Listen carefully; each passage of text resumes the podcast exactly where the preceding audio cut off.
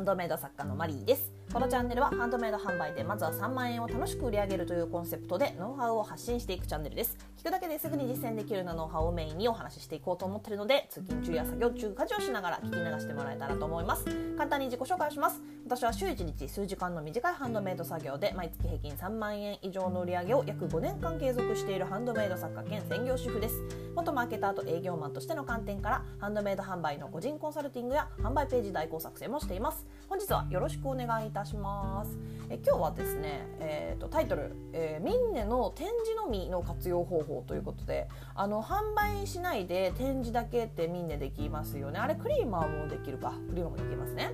でそれの活用方法というかねあれが何であるんだろうなっていうふうに思ってる方もいらっしゃるかもしれないのでそこについてちょっとお話ししようと思います。えまず質問をいただいてるのでそちらをご紹介させていただきます。えミンネで展示のみってされていますか？というご質問ですね。ありがとうございます、えー、結論から言いますと、えー、私は展示のみしてますね。うんしてます。でなんでしてるかっていうとえもう売らないけど私こういうのも作れるんだよっていうね。あの腕前というか 技術の見本というかね、まあ、そんなにねでもたくさんはないですね。2つか3つとかそんぐらい。でもし今販売している作品とね今すでもうなんで違う違う違う、えっと、今まだその在庫がある作品と同じようなものでも、えっと、売り切れていてもう売ってないっていうものがあったとしたとしてもそれは展示にはしないですねあの同じようなものであれば。でやっぱりねあの売り物今売ってるものを第一に見てほしいですからね。なので、えっと、展示をするとしたら一番最後最後尾に並べるようにしてますやっぱりその売ってるものの邪魔にならないというかねお買い物しやすいようにであの話ちょっとずれるんですがこのね展示のみっていうのはそのやっぱりそのこういうの作れるからっていう見せ場というかねあの普段はこういうものばかり作ってるけどこういうやつも私はできるんだよっていう見せるってことはあれこれまた作ってくれないかなってね思ってくれるお客様がもしかしたらいるかもしれないんですよ。なのでそういう時のためにあのお気軽にお問い合わせください的なねことっていうのはやっぱりその注意文にはもちろん当然なんですけどあの作品説明文の最後の方にも記載した方がいいんですよね。でやっぱりそのなんかね、うん、あのそのね展示品を見た人がもうねいくらでも払うからこれもう一回作ってほしいみたいなね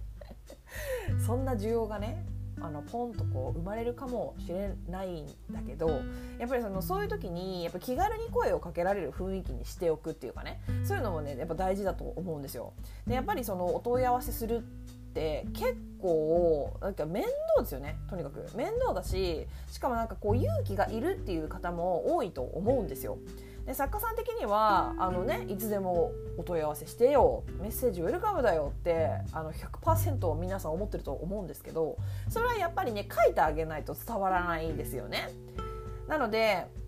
あのお気軽にお問い合わせください音符みたいな感じであの雰囲気も柔らかくしておくといいかなおすすめですねそっちの方があの結構そのさっきも言ったんですけどあの問い合わせをするっていうことに対してあのハードルがねちょっと高いなって感じてしまう方も結構いらっしゃると思うのでやっぱりその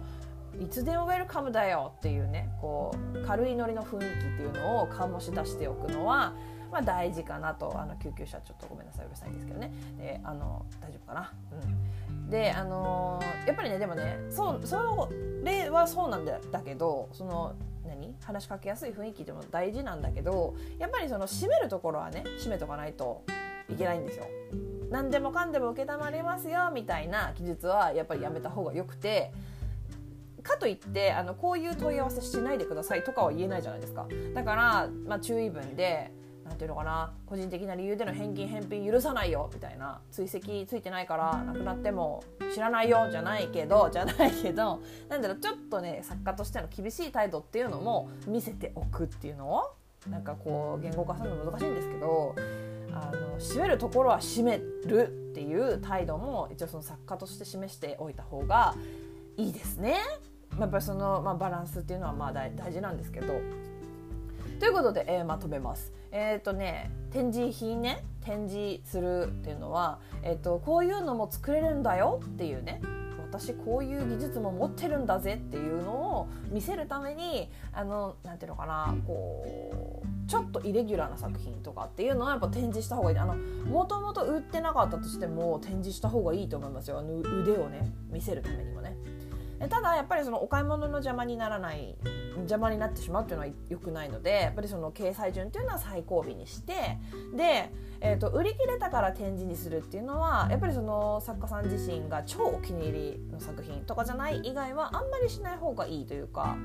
うん、する意味はあまりないかなと思いますね。でもやっぱりそのそれでもやっぱり引っ込めちゃうの嫌だなって感じる方はあの最後尾に並べておきましょうそれだったらねお買い物の邪魔にはならないのでで、えっと、そういうね展示品を見てあのこういうの作れるかなとかねこういうの作ってほしいなもうほんといくら払ってもいいからこれ作ってほしいよって思ったお客様があの気軽に声をかけられるような雰囲気っていうのをページ内に作っておくといいですね。やっぱりその問い合わせに対してハードルがねちょっと高い高く感じている方っていうのも多くいらっしゃると思うので、まあ、説明文のねお尻の方にも、えー、注意文にもお気軽にお問い合わせくださいという一言はやっぱり書いてくださいあのねあんまり書いてない方もちょこちょこ見かけるんですよ。でもね書いた方がいいんですよねいや言わなくたってわかるじゃんみたいなこともねやっぱりね言わなきゃわかんないというかあのこっちがね買い物する立場だったとしてもやっぱ書いてあるのとないのとやっぱその安心感というかねなんか違いますよねやっぱその辺が。だからやっぱりその安心してこう気軽にこうお買い物にしろ何にしろあのできるようにしておくっていう何ていうのそれってホスピタリティっていうの？いや分かんないんだけどそうだっけ？なんかそういうのをねちょ大事にしてほしいなっていうねちょっと話ずれてるんですけど最後ね。っていうことです。じゃあ今日はここまでになります、えー、どんなご質問にもお答えしていきますので Twitter の質問箱やスタンド FM のレターなどでお気軽にご質問を送ってもらえたらと思います。もしまた聞いてみたいなと思っていただけましたらフォローやいいねをしてもらえると励みになります。以上お聴きいただきありがとうございました。ではまた次回お会いしましょう。さようなら。